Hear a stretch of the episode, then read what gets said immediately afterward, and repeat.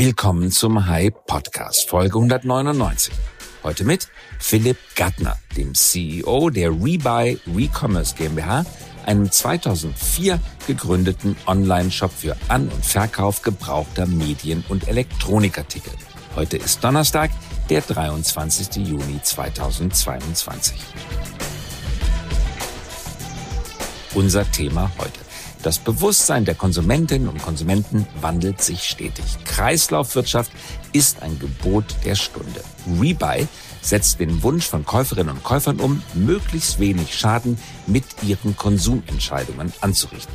Dafür kauft die Firma gebrauchte Elektronik und Elektroprodukte auf, überholt sie und verkauft sie dann an Kunden weiter. So kann viel Elektroschrott vermieden werden und das ist dringend vonnöten. Im vergangenen Jahr entstanden weltweit rund 50 Millionen Tonnen Elektroschrott. Allein der in Deutschland produzierte Schrott türmt sich 62 mal höher als der Berliner Fernsehturm.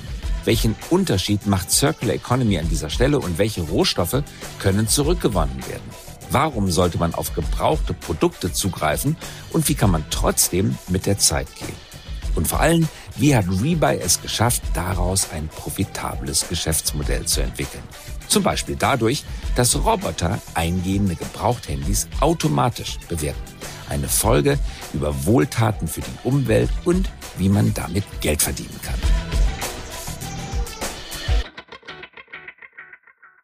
Philipp Gattner von Rebuy, CEO, ganz herzlich willkommen. Schön, dass du mit dabei bist. Hallo Christoph, vielen Dank für die Einladung. Das Unternehmen Rebuy, gegründet 2004 in Berlin, galt damals, als es gegründet wurde, als so eine Art, böse gesagt, Online-Trödelhändler, sozusagen wie die Trödelwagen, die früher durch die Stadt gefahren sind, mit der Klinge läuteten, ich habe das noch erlebt, und ums Altmetall baten. Und heute seid ihr ein Pionier der Circular Economy und voll im Zeittrend. Was ist in der Zeit passiert? Ähm, wie du schon sagst, Rebuy gibt es inzwischen seit äh, 17 Jahren. Ähm, ich bin allerdings erst seit sieben Jahren dabei, ähm, bin sozusagen zwischendurch auf den, auf den Zug aufgesprungen. Ähm, ich glaube, das Bewusstsein und, und erfreulicherweise vielfach auch das Handeln der, der Konsumentinnen und Konsumenten haben sich in dieser Zeit deutlich ähm, gewandelt. Ähm, während die Kreislaufwirtschaft damals noch ein absoluter Nischenbegriff gewesen ist, ist sie heute einfach ein, ja, ein großes, großes Trendthema. Ähm, viele Menschen haben inzwischen einfach verstanden, dass wir unseren Konsum anpassen müssen, um, um am Ende unsere Umwelt äh, nicht noch weiter zu belasten. Ähm, und der Schritt von einer linearen Wirtschaft hin zu einer Kreislaufwirtschaft ist da, da ein wichtiger Baustein. Ähm, ich glaube, gerade bei jüngeren Generationen ist inzwischen vielfach schon deutlich ähm, cooler oder, oder angesagter, gebrauchte äh, Produkte zu kaufen und zu nutzen als, als neue. Wir haben zum Beispiel im, im, kurz vor Weihnachten eine repräsentative Umst äh, Studie gemacht, ähm, und ähm, da wurde gezeigt, dass, ähm, dass ein Drittel der Befragten ähm, ähm, angegeben haben, mindestens ein gebrauchtes Produkt zu Weihnachten zu verschenken. Ich glaube, ähm, also selbst vor sieben Jahren, als ich bei Reba angefangen habe, ähm, geschweige denn vor 17 Jahren, als die Firma gegründet worden ist, ähm, wäre das denkbar gewesen. Also da hat sich schon einiges ähm, getan in der Zwischenzeit. In der Werbung, die ist zumindest in Berlin ziemlich gut sichtbar, werbt ihr damit, wie viel Wasser beispielsweise ein Handy bei der Produktion verbraucht oder für die Produktion des Handys verbraucht wird. Das mhm. Handy selber verbraucht ja kein Wasser. Mhm. Magst du uns noch mal ein paar Zahlen in Erinnerung rufen? Man denkt gar nicht an Wasser, wenn man ein Handy hört, aber wie viel Wasser kostet die Produktion eines Handys? Ja, also ich, ich glaube, die wichtigsten Punkte sind, wenn man, wenn man von oben anfängt, ähm, ähm, gibt es eigentlich zwei Hauptthemen. Ähm, das eine ist ähm, Elektroschrott ähm, und das zweite ist äh, CO2. Ja? Ähm, also bei der Produktion von einem Handy, fangen wir beim zweiten an, Produktion von einem Handy, da fallen rund äh, 80 Kilogramm äh, von CO2 an, also durchaus eine stattliche Menge. Das Thema Elektroschrott ist fast noch ähm, ähm, erschreckender. Ähm, also wenn man sich das weltweit anschaut, sind im letzten Jahr rund 50 Millionen Tonnen ähm, an Elektroschrott ähm, erzeugt worden. Und da ist die Tendenz steigend. Ähm, allein in Deutschland ähm, verbraucht jede Person ähm, oder ja, kreiert jede Person im Durchschnitt fast 20 Kilogramm im Jahr, äh, sprich 1,6 Millionen Tonnen äh, Elektroschrott ähm, für die letzte Kampagne, die wir ähm, äh, gemacht haben, haben wir das mal versucht zu veranschaulichen. Ähm, also diese 1,6 Millionen Tonnen an Elektroschrott, die entsprechen tatsächlich ähm, rund 62 Berliner Fernsehtürmen. Ähm, also das ist am Ende äh, eine wirklich ähm, ähm, ja, große Belastung für die Umwelt. Und äh, ich glaube, ein guter Grund, äh, warum es sich lohnt, ähm, ja, darüber nachzudenken, ähm, ob es wirklich immer das neue Produkt sein muss. Du sagst Elektroschock, aber die Nachhaltigkeitswirtschaft weist ja darauf hin, dass eigentlich gar kein Elektroschock, das ist äh, Rohstoff, mhm. das können wir wiedergewinnen. Äh, mhm. das, das, auch das Wort Circular Economy suggeriert ja, dass es eigentlich gar kein Schrott ist, sondern ein Rohstoff. Und ob man jetzt das Metall aus dem Boden holt oder aus gebrauchten Handys holt, kann doch gar nicht so die Suggestion der Circular Economy den großen Unterschied machen. Ist das so? Ähm, am Ende macht das einen, einen großen Unterschied, weil wir ähm, einfach dazu beitragen, ähm, dass die Lebensdauer äh, der Produkte verlängert werden und damit einfach auch die Nutzdauer, Nutzdauer ähm, der Ressourcen, ähm, die da drin stecken. Also im Durchschnitt ist es so, dass ein, äh, bleiben wir noch mal beim, beim Beispiel des Handys, das ist wahrscheinlich am anschaulichsten, ähm, im Durchschnitt wird ein Handy äh, zwei äh, bis maximal zweieinhalb Jahre ähm, verwendet. Äh, dann versinkt es entweder in den Schubladen ähm, oder, oder wird entsorgt ähm, durch ähm, sozusagen ähm, die Circular Economy, äh, also dadurch, dass die Produkte ähm, eingetauscht werden, ähm, an, äh, an, den nächsten Nutzer gehen, äh, gegebenenfalls sogar repariert werden, kann diese ähm, Nutzdauer auf, gibt es unterschiedliche Studien, zwischen vier und sechs Jahren locker ähm, verlängert werden. Und das zeigt einfach, ähm, das Potenzial, was dahinter steht und im Prinzip ähm, ja die die Ressourcennutzung äh, oder die Effizienz, äh, Effektivität äh, oder Effizienz dahinter äh, verdoppelt äh, bis hin zu verdreifacht werden kann. Mhm. Die Leute legen aber doch ihr altes Smartphone nicht zur Seite oder lassen es in der Schublade versinken, wie du wie du sagst, äh, weil die Hardware beschädigt wäre oder weil der Bildschirm zersplittert ist, sondern meistens ja doch weil es nicht mehr das coolste Gerät ist, weil es eine bessere Generation dieses Gerätes gibt, weil der Speicher besser geworden ist, äh, weil die Software besser draufpasst, weil der Rechner äh, in der Mitte oder die Speicherchips in der Mitte mehr leisten können äh, gegen diese Hardware-Überholungs- Tendenz mhm. durch neue Generationen könnt eher wenig ausrichten. Mhm. Warum kauft denn jemand ein gebrauchtes Produkt? Weil es so viel billiger ist und man sich dann noch ein paar Jahre mit anfreunden kann?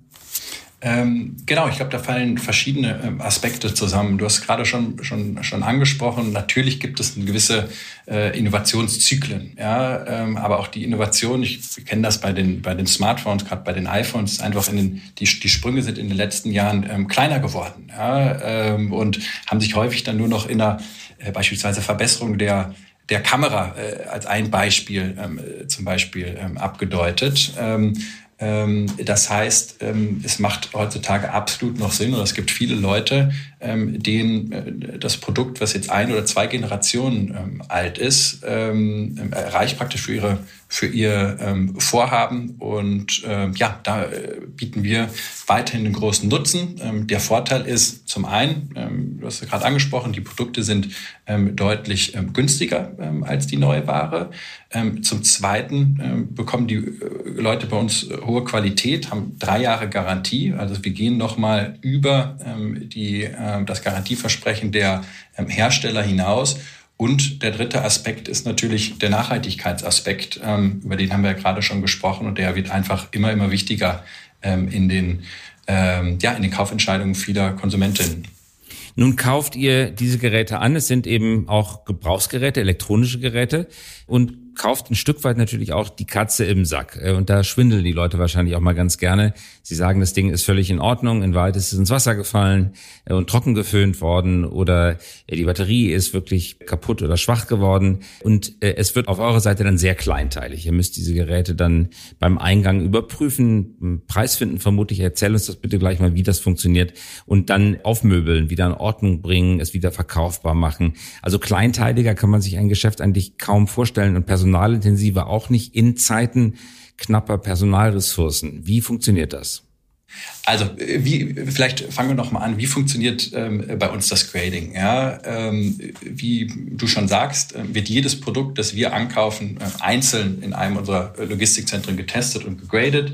Ähm, was wird alles geprüft? Ähm, wir machen sowohl ein funktionales äh, Grading als auch ein optisches. Ähm, also beim funktionalen Grading prüfen wir den technischen Zustand. Im Rahmen dessen wird beispielsweise das Display auf mögliche Pixelfehler überprüft. Wir checken die Kamera, Lautsprecher, Akkus, aber noch viele Themen darüber hinaus. Beim optischen Grading bewerten wir die Gebrauchsspuren am Gerät ähm, und kommen am Ende auf dann Gesamtzustand. Also wir differenzieren hier zwischen zwei, äh, am Ende zwischen vier äh, optischen Zuständen, äh, von wie neu äh, bis hin zu stark genutzt. Ähm, was bewertet äh, die unterschiedlichen oder wer bewertet die unterschiedlichen Produkte technisch? Das ist wiederum abhängig von der Kategorie. also für das Grading von Smartphones haben wir im letzten Jahr in, in Berlin in Falkensee einen sehr technologieintensiven Standort eröffnet. also hier findet das Grading ähm, fast ähm, zu 100 Prozent automatisiert statt. Ähm, sowohl funktionales als auch optisches Grading wird hier von äh, Robotern übernommen. Auf diese Weise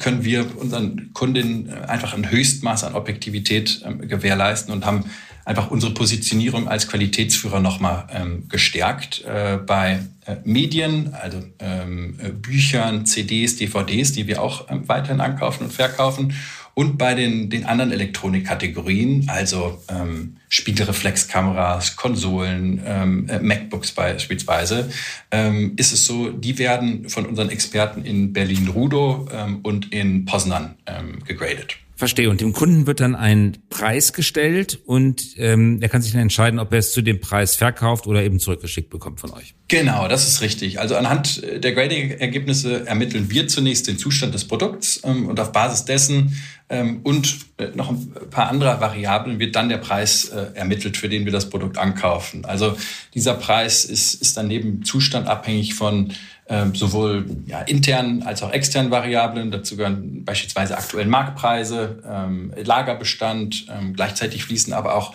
äh, Parameter wie die Saisonalität ähm, und daraus abgeleitete Forecasts äh, mit ein. Und auf Basis ähm, dieser verschiedenen Datenpunkte ermittelt dann ein Algorithmus, den wir äh, auch in-house äh, aufgesetzt und über die, die, die Jahre stetig weiterentwickelt haben, dann den, den Preis. Und dieser Algorithmus spielt am Ende halt auch eine ganz zentrale Rolle ähm, und hilft uns, ähm, die Balance zwischen An- und Verkauf äh, herzustellen. Mhm. Und dann verkauft ihr weiter. Könnt ihr sagen, welche Marge ihr nimmt? Verdoppelt ihr den Ankaufspreis oder wie funktioniert das ungefähr? Nein, ähm, also bei uns ist es so, dadurch, dass es, du hast es eben auch schon mal angesprochen, natürlich ein relativ ähm, ähm, arbeitsintensives Business ist. Also die Produkte ähm, werden zu uns geschickt, ähm, müssen nicht ja wieder an den äh, Käufer weitergeleitet werden. Alle Produkte laufen bei uns durch die Logistik. Ähm, ähm, ist das ein relativ arbeitsintensiver und auch kostenintensiver Prozess. Äh, bei uns ist es so, dass wir ähm, bei der Elektronik ähm, zwischen 25 und 30 Prozent an Marge praktisch für uns rausnehmen, um diese ganzen Kosten, Logistikkosten, aber dann am Ende natürlich auch Marketingkosten etc. abzubilden. Kommen wir mal zur Finanzierung des Unternehmens. Ihr habt etwa 26 Millionen Dollar, glaube ich, als Total Funding bekommen. Die letzte Runde, wenn ich richtig gesehen habe, liegt schon eine Weile zurück. 2016. Ist es richtig? 2016? Äh, das ist, das ist richtig. Genau. Ja. Und das deutet ja darauf hin, dass ihr profitabel seid, oder? Kann das sein? Genau, äh, genau. Also die Tatsache, dass wir jetzt in den letzten ähm, Jahren keine Finanzierungsrunde gemacht haben, ist, hat wirklich den einfachen Grund, ähm, dass wir seit 2019 profitabel sind ähm, und die Profitabilität jetzt über die letzten drei Jahre auch nochmal noch mal steigern äh, konnten. Ähm, ja, und deswegen sind wir jetzt einfach in der glücklichen Lage, dass wir das Wachstum oder dass wir unser Wachstum selbst finanzieren können. Ähm, sind in den letzten Jahren äh, auch mit den eigenen Mitteln stets ähm, zweistellig gewachsen. Ähm, ja, und auch in diesem Jahr ähm, setzt sich dieser, diese positive Entwicklung ähm, fort. Genau. Du hast Wirtschaft in St. Gallen studierst, warst danach dann äh, viele Jahre lang, äh, acht Jahre lang, glaube ich, äh, Consultant bei McKinsey. Äh, das heißt, du vertrittst jetzt eine außergewöhnlich seltene Kategorie, nämlich CEO eines Tech-Startups, das schwarze Zahlen schreibt. Äh, schämst du dich dafür? Auf jeden Fall ist es der totale Exot. Nein, überhaupt nicht. Ähm, das ist was, ähm, mit dem wir auch vor ein paar Jahren angetreten sind. Ähm, wir haben uns klar auf die Fahne geschrieben, dass wir hier wirklich nachhaltiges Wachstum äh, schaffen wollen. Nicht nur sozusagen im Sinne der, der Umwelt ein nachhaltiges Modell haben wollen, sondern auch nachhaltig wachsen wollen. Und das bedeutet einfach auch zu einem bestimmten Zeitpunkt äh, profitabel zu werden. Haben das, wie gesagt, 2019 geschafft. Ja, und es ist natürlich schön zu sehen, dass jetzt gerade in den, in den letzten Monaten das Thema Profitabilität einfach nochmal einen anderen Stellenwert äh, bekommen äh, hat und ähm, sozusagen damit eigentlich sehr gut in unseren Entwicklungsprozess, äh, wenn man das so nennen möchte, ähm, ähm passt. Genau. Und deswegen werden wir auch diesen mhm. Prozess weiter fortsetzen. Lass mich bei dem Punkt noch einmal verharren. Jetzt kannst du nicht mhm. andere Unternehmen kommentieren, aber du kannst vielleicht an so ein Marktsentiment kommentieren. Viele Unternehmen sagen ja, ja, wir könnten eigentlich auch profitabel werden, aber es ist viel klüger, jetzt noch richtig Vollgas bei Wachstum zu gehen. Ihr seid jetzt in sieben Ländern aktiv, äh, von Deutschland bis Italien, Niederlande, UK. Ähm, aber man könnte ja auch sagen, wir wollen dann 20 Länder machen, 30 Länder. Also es gibt immer Gründe, wie man seine Burnrate noch weiter erhöhen kann. Und das lohnt sich, so das Argument vieler, weil nach hinten heraus die Monopolrendite, die dann im Hockeystick-Businessplan steht, das ganze Geld wieder reinspielt. Mhm. Ihr geht da deutlich konservativer ran und sagt, wir wachsen mit dem Cashflow, den wir haben. Kannst du diesem Argument vieler anderer am Markt etwas abgewinnen? Ähm, absolut. Ähm, also ich verstehe natürlich das äh, Monopolargument. Ich verstehe auch, dass es äh, bei bestimmten Geschäftsmodellen Sinn macht, ähm, wirklich gerade in den ersten Jahren sehr, sehr stark ähm, ähm, äh, auch sehr, sehr starken Fokus auf äh, Wachstum äh, zu legen.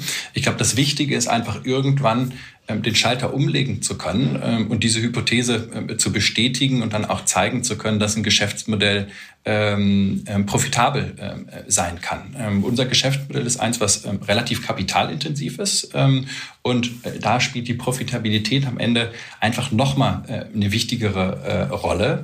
Ähm, ich bin zudem relativ starker Freund von, von der Fokussierung ähm, und ich möchte, dass wir lieber in bestimmten Bereichen ähm, sehr, sehr gut sind und da der Marktführer sind, statt so eine Art äh, breiten Bauchladen ähm, zu entwickeln.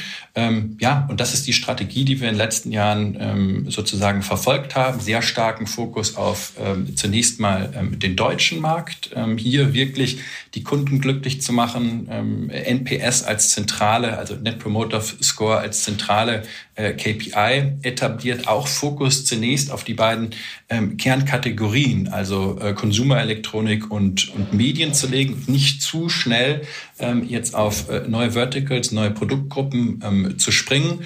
Und ähm, ich glaube, dieser Fokus ähm, und wirklich so eine Art ähm, Perfektionierung des Geschäftsmodells im deutschen Markt auf diesen zwei Kategorien erlaubt uns jetzt auch ähm, ähm, sozusagen die Learnings und dieses Geschäftsmodell, was hier funktioniert, auf andere äh, Geografien und äh, perspektivisch vielleicht auch auf andere äh, Kategorien ähm, äh, zu legen, ähm, sozusagen mit ähm, aber auch der sozusagen im, im, im Hintergrund die Profitabilität, ähm, die uns da eine gewisse äh, Kontinuität und, und Stabilität auch nach vorne mhm. rausgibt.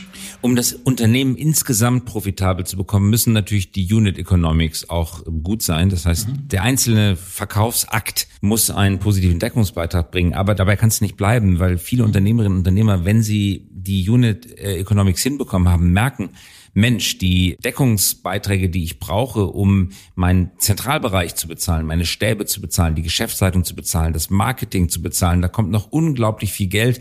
Also den Deckungsbeitrag eins einzufahren, das ist mhm. noch vergleichsweise leicht, mhm. aber dann einen positiven Deckungsbeitrag drei zu schaffen und all die Gemeinkosten mitzubezahlen, äh, das schlägt doch viel mehr ins Geld, als man das so denkt.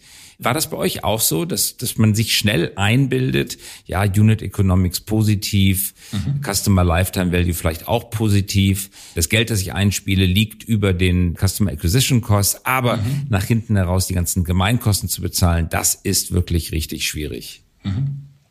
Ähm, das ist auf jeden Fall so und das ist auch, ähm, da gibt es sozusagen nicht den einen Hebel, ähm, den man am Ende umlegen äh, kann, ja, und der einen da zur Profitabilität hilft. Ich glaube, das ist äh, am Ende sozusagen ein Shift auch im Mindset, den man in der gesamten Organisation hinbekommen muss, ja, und da muss man sich wirklich durch die komplette P&L einmal durcharbeiten äh, und überlegen, wo am Ende die verschiedenen Hebel sind, die einen dann am Ende zu dem ja profitablen Gesamtergebnis äh, bringen. Ich glaube, dass auch gerade in Geschäftsmodellen, wo man ähm, die kapitalintensiv sind, die aber auch äh, sozusagen ähm, relativ äh, hohen Grad an Fixkosten ähm, erfordern, ähm, sich schon bewusst sein muss, dass Größe äh, eine Rolle spielt. Ja, von daher auch Wachstum ähm, spielt weiterhin eine Rolle, um einfach ähm, ähm in der Lage zu sein, äh, äh, mit seinen Deckungsbeiträgen am Ende die Fixkosten ähm, ähm, abzudecken. Ja, also deswegen auch bei uns ist nicht der Fokus nur auf eine der Seiten, also nicht nur auf Profitabilität oder Wachstum, sondern wir nennen es ja, ganz einfach profitables Wachstum, also zweistellige Wachstumsraten über die Jahre und ähm, äh, parallel ähm, eine äh, Steigerung der, der absoluten ähm, Profitabilität. Mhm.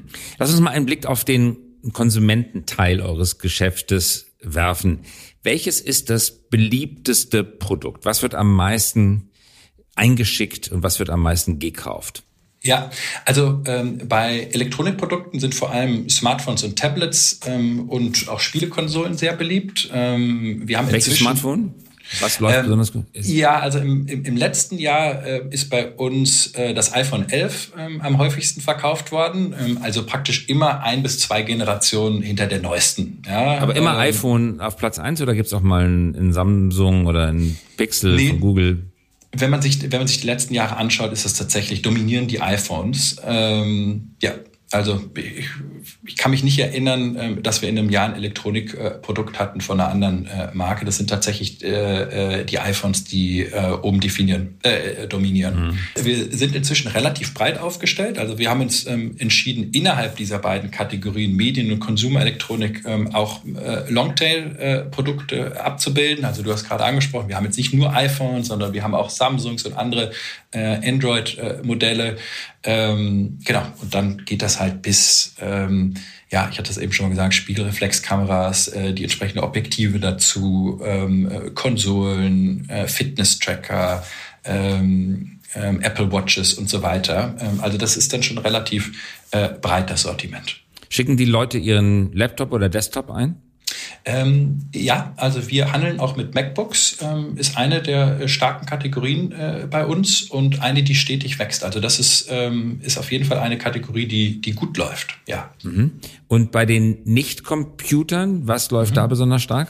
Also wahrscheinlich ähm, äh, bei den Nicht-Elektronikprodukten. Ne? Richtig, bei den Nicht-Elektronikprodukten, genau, ja genau. Genau, also mhm. äh, bei, bei, bei den Medien, ähm, da ist es so, ähm, dass Bücher weiterhin extrem beliebt sind und wir auch bei, mhm. bei Büchern starke Wachstumsraten haben. Ähm, Im letzten Jahr ist es so, dass der ähm, der internationale Bestseller Das Café am Rande der Welt äh, das Buch gewesen ist, was wir ähm, am häufigsten verkauft haben. Also das ähm, orientiert sich schon sehr stark an den, ähm, an den Bestsellerlisten, was bei uns ähm, auch da, sich da gut dreht. Aber da sind wir insgesamt wirklich breit aufgestellt. Also man muss sich das so vorstellen, bei uns im Lager in Rudo ähm, liegen ja äh, um die fünf Millionen wirklich einzelne Produkte. Ähm, also das ist schon eine sehr äh, große Bandbreite, die wir dort, ähm, dort abdecken. Mhm.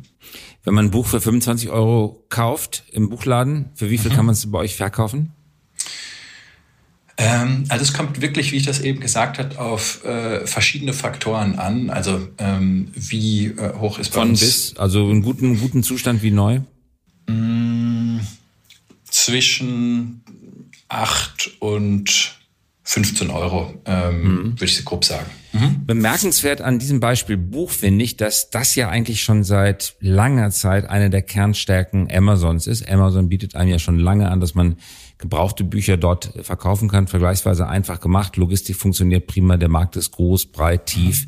Mhm. Verkauft man eigentlich äh, alles. Mhm. Wie habt ihr es geschafft, an der Stelle Amazon und seiner Usability, die ja unerreicht gut war bis dahin, die Stirn zu bieten? Also ich glaube, am, am, Ende geht es über zwei, ähm, zwei Hauptfaktoren oder vielleicht drei. Äh, das eine ist, man kann damit Amazon nur konkurrieren, wenn man wirklich eine breite, ein breites Sortiment hat. Ähm, in das haben wir in den letzten Jahren wirklich sehr, sehr viel in, investiert, um zu schauen, dass die, dass die Kunden ähm, die Produkte bei uns finden, äh, nach denen sie auch suchen. Ich glaube, der zweite äh, Punkt ist ähm, einen attraktiven Preis. Und da können wir natürlich auf unserer Seite ähm, sehr gut auf beiden Seiten des Modells äh, mit den Preisen spielen und haben Verständnis dafür, äh, wie sich die Conversion Rate äh, in Abhängigkeit mit den Preisen entwickelt. Ähm, und der dritte Punkt ist ähm, einfach, dass wir wirklich das, die volle ähm, Kreislauf-Experience ähm, ähm, zur Verfügung stellen. Ja, also bei uns können die Kunden halt nicht nur die Produkte kaufen, ähm, sondern die Produkte, die sie nicht mehr benötigen, ähm, loswerden. Und ähm, diese Kombination, äh, glaube ich, ist ein ganz, ganz wichtiger Punkt äh, für uns.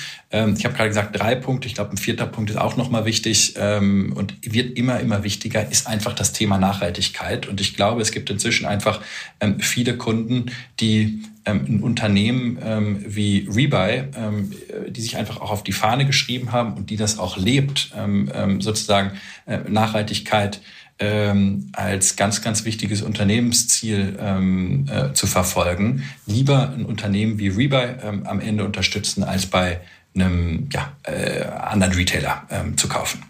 eBay hat auch mal als Gebrauchtwarenmarkt angefangen, hat sich dann aber weiterentwickelt auch zum Neuwarenverkäufer im Laufe mhm. der Zeit. Habt ihr das auch vor? Mhm. Rebuy New sozusagen? Nein, das würde den Markenkern sprengen.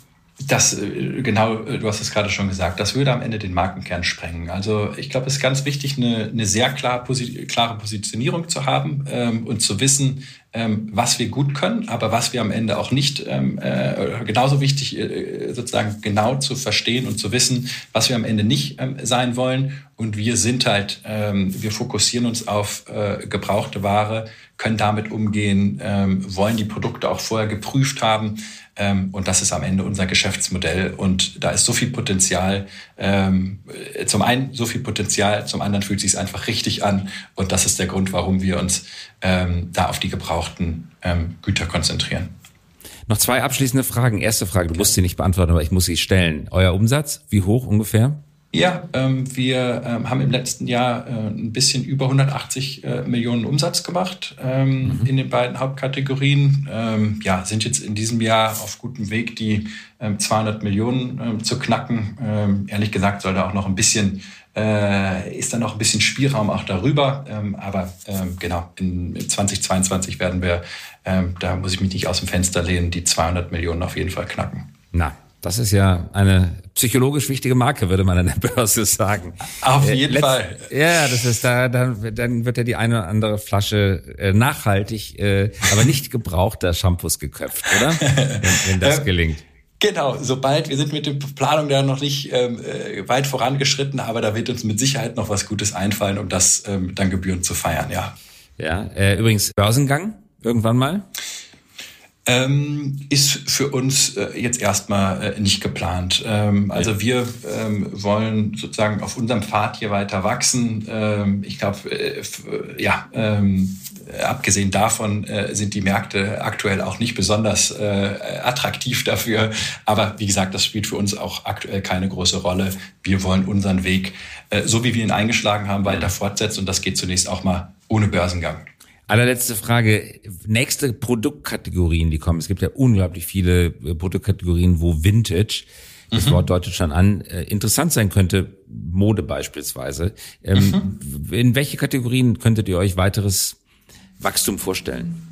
Ja, ähm, das ist eine Frage, die wir uns natürlich auch regelmäßig stellen. Und da gibt's äh, verschiedene Kategorien, die interessant sind. Du hast jetzt gerade schon äh, Mode angesprochen. Ich glaube, es gibt bestimmte äh, Möbelkategorien, ähm, in denen es Sinn machen kann. Äh, es kann ein bisschen zu Fahrräder, äh, Produkte für Kinder, ähm, die ähm, häufig nur äh, für wenige Monate äh, genutzt werden. Das sind alles Kategorien, äh, bei denen ein Recommerce-Modell Sinn macht.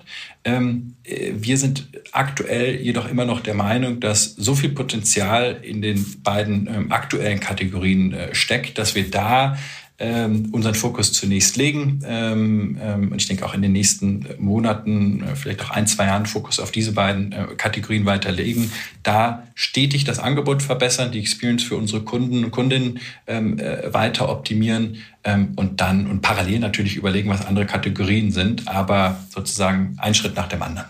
Philipp, ganz herzlichen Dank fürs Dabeisein. Rebuy, Recommerce, auch übrigens ein starkes Wort. E-Commerce, Recommerce, das passt wirklich gut. Ganz herzlichen Dank, weiter viel Erfolg beim Knacken der 200 Millionen Marke. Danke dir. Vielen Dank. Tschüss. Ciao. Das war der Hype Podcast. Dieser Podcast erscheint jeden Donnerstagabend um 18 Uhr. Damit Sie keine Folge verpassen, abonnieren Sie uns gerne jetzt oder hinterlassen Sie ein Like, wenn es Ihnen gefallen hat.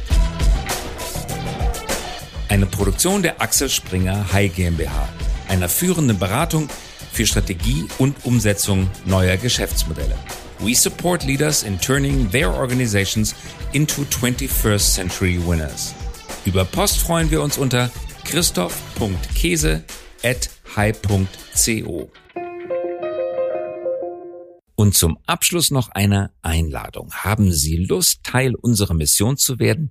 Wir wachsen kräftig und suchen daher Verstärkung für unsere Consulting-Teams auf allen Ebenen, von Praktikanten und Praktikantinnen bis hin zu Teamleads. Mehr finden Sie dazu auf unserer Karriereseite unter hi.co slash career.